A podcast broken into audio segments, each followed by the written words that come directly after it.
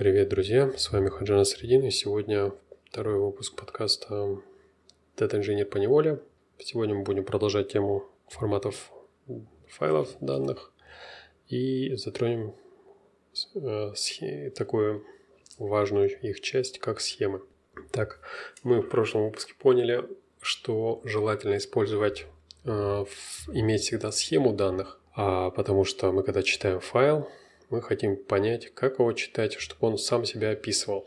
То есть прекрасный пример JSON, но, как мы поняли, JSON неэффективно использует вот это самоописание, он кладет в каждую запись. А Avro в этом плане лучше. Да? Мы вспоминаем, что есть контейнерные файлы. Этот формат нам позволяет вначале писать схему, а потом записи. И при чтении файла любой программы мы можем легко восстановить, а, про что этот файл используя формат Avro. И вот, вот эта схема, которая пишется в начале файла, хотелось бы рассмотреть ее подробнее, из чего она состоит. А любая схема у нас э, что в SQL базах, что в разных личных форматах, она состоит в первую очередь из типов.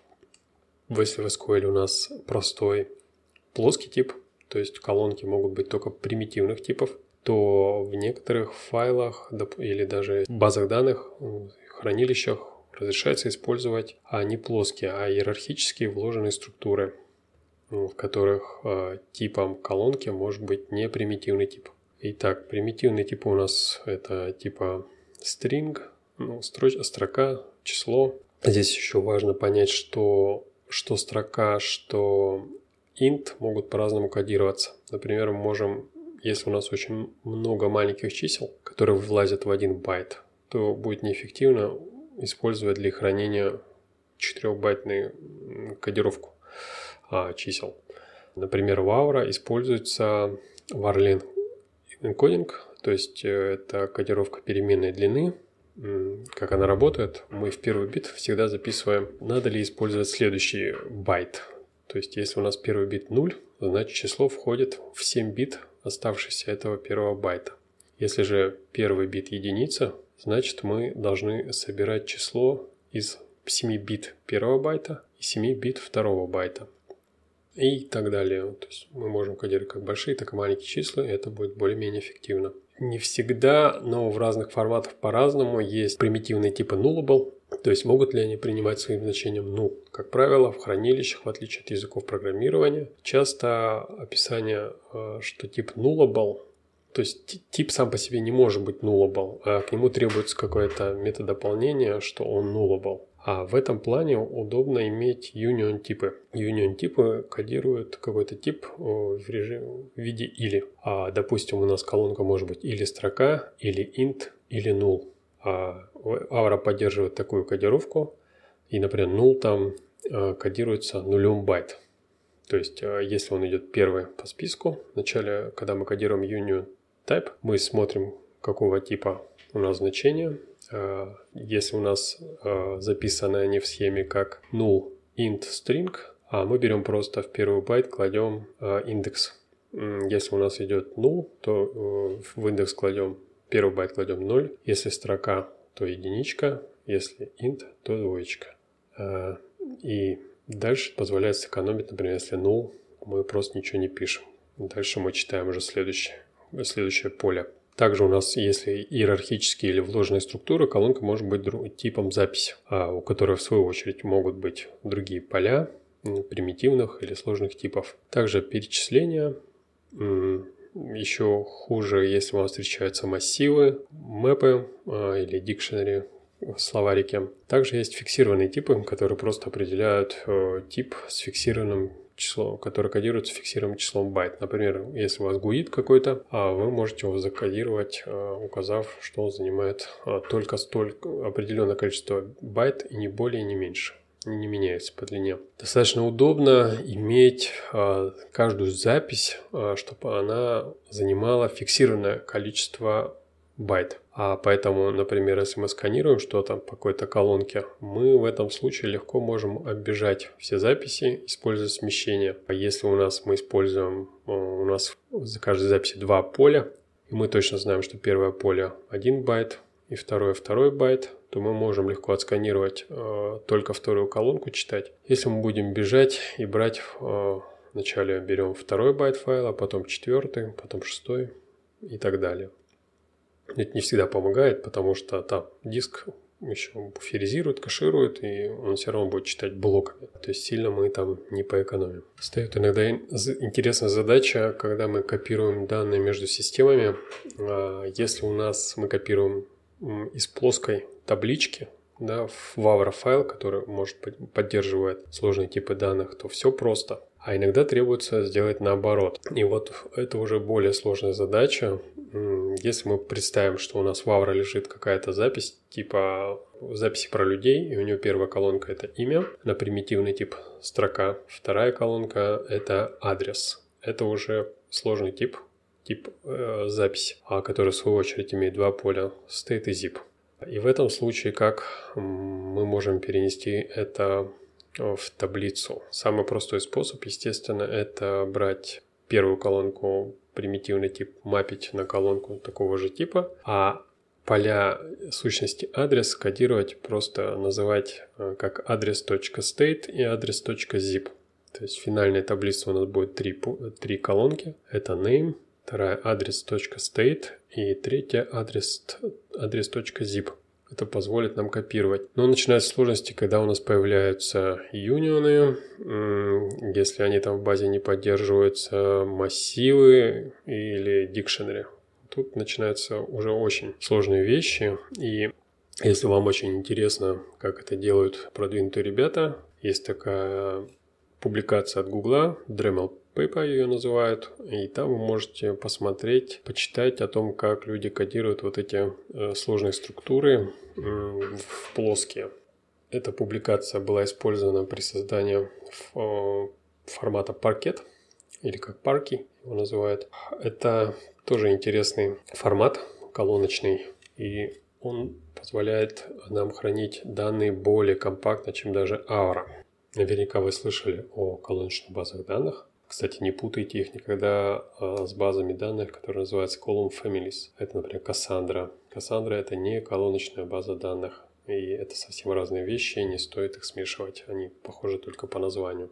Мы в дальнейшем обсудим и Cassandra, и другие системы отдельно. А что, например, колоночная база, он колоночный формат нам дает хорошего тоже паркет. Почему он компактнее, чем Avro? Дело в том, что он хранит э, данные по колонкам, не по строкам.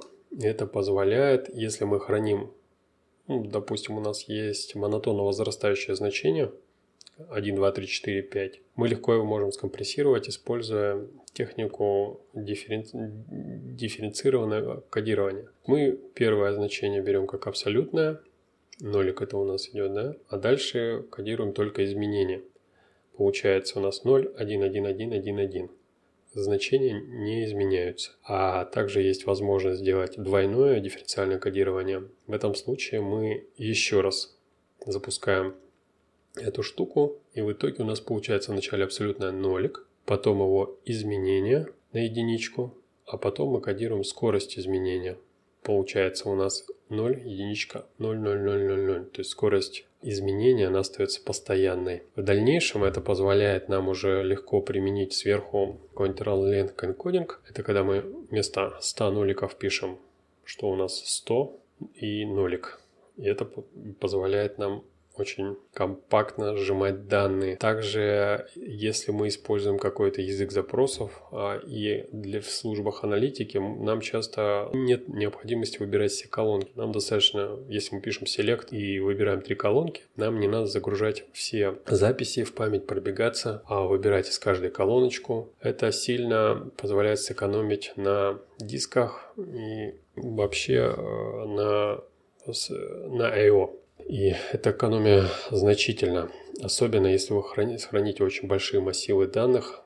Эта компрессия вам позволит очень сильно сэкономить, учитывая, что э, тот же Hadoop там может хранить по три копии данных для обеспечения отказоустойчивости или для парализации чтения. И это очень эффективно. Также я хотел еще рассказать немножко про стрим аналитику в том плане, что когда мы пишем какие-то потоки данных обычно у нас э, прилетают, э, они в виде записей. И в этом плане Авра часто бывает намного удобнее. И тут также хотелось бы сказать о такой вещи, как фингер, схема фингерпринтинг, то есть отпечатки схем. Смотрите, у нас есть задача записи каких-то значений в стрим или маленький батч если мы пишем там по 5 сообщений, там, по 10, если мы будем просто использовать сериализатор как протобаф, что авра без схемы, то тогда при чтении мы не сможем понять, э, что же там хранится. Особенно это плохо, когда у нас э, та же Kafka или EventHub могут хранить данные за несколько дней, и в, этот, в эти дни может смениться схема данных. Допустим, вышел новый релиз, и в этом случае прочитать очень просто не получится. Нам необходимо знать, что там, что там хранится в каждом сообщении, какой схемой он писался. Если же мы будем писать в виде контейнеров, то если мы будем, например, писать по одному событию за раз, схема будет занимать слишком много места потому что она пишется там в виде JSON формата, и это будет очень неэффективно, так как сама схема будет занимать на порядок больше, чем сам объект. А для этого есть э, такая штука, как схема fingerprinting, получение отпечатков схемы. Когда мы берем, если упрощенно говорить, мы берем хэш от описания схемы, у нас есть строчка с описанием схемы, мы берем от него хэш, да, и в начало, перед тем, как а, сериализовать запись, мы пишем в начале ее фингерпринт. Это позволяет нам, во-первых, иметь возможность при чтении сверить, что мы читаем, какую версию объекта, какую, какая версия схемы использовалась при записи объекта, при сериализации. Прочитать его и там изменить и поддерживать версионирование. Также в Avro описан стандарт Avro Single, э, ой, Single Object формат. Это вот как раз э, для этой цели он создан. Вначале пишется маркер, что это Single Object формат. Дальше fingerprint отпечаток схемы. И далее сериализует сам объект. Это позволяет э, достичь баланса между тем, что иметь схему, в то же время иметь компактное описание. Интересная задача – это выведение схемы. Предположим, у вас есть какой-то набор JSON объектов, вы хотите его на лету прочитать, файл, а есть такое представление JSON файлов, как Newline Delimited JSON. Это когда мы сериализуем JSON, объект JSON, ставим символ новой строки и дальше пишем новый объект. То есть у нас все объекты, получается, в виде JSON, они разделены символом новой строки. И вот у нас, например, на входе такой файл. А, и нам необходимо записать его в авро формате. Для того, чтобы его начать писать, а чтобы создать сериализатор, нам сначала нужна схема. И тут есть небольшие сложности. Как мы решили эту задачу? Мы бежим. Для начала нужно определиться либо наугад, либо воспользоваться статистиками, чтобы выбрать а, корректный размер выборки, которая будет репрезентативна, наиболее похожа на большинство объектов. Допустим, это будет число 100. А мы открываем файл и читаем первые 100 объектов. Далее мы создаем схему каждого объекта. И дальше мы должны их как-то смерджить. Но это достаточно просто. Если у нас э, есть union типы, то нам сделать э, соединение типов э, очень легко. Мы просто берем в схеме пробегаем все колонки. Если какие-то колонки в одном объекте отсутствуют, а в другом есть, мы их просто добавляем. Если же есть одна колонка и у нее те же, тот же самый тип, то мы ничего не изменяем. Если же та же самая колонка и разные типы, то можно прописать разные правила, но, как правило, это просто мы создаем вместо этого типа union тип, который будет включать два этих типа. Тем самым мы легко создадим сериализатор, схему для начала схему, а потом сериализатор. И сможем записывать все объекты в Avro файл. Как правило, эта схема работает, но иногда случается, что какой-то новый объект э, прилетает, у которого схема не такая.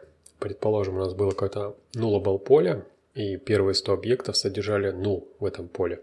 А 101 объект прилетел и в, этом, в этой колонке поле содержал э, какое-то поле типа записи. В этом случае наш сериализатор упадет. Для этого у нас сделан простой механизм. Мы ловим исключение сериализатора – когда он не может понять схему, mismatch схема, exception какой-нибудь. Э, и дальше мы просто берем схему этого нового объекта, мерджим ее в общую схему, А это легко делать, если у вас функциональный язык. Вы можете представить вот эти все типы в виде моноидов, то и вообще вся схема будет моноидом. Достаточно легко соединять. Мы соединяем схему и потом заново просто начинаем писать этот файл.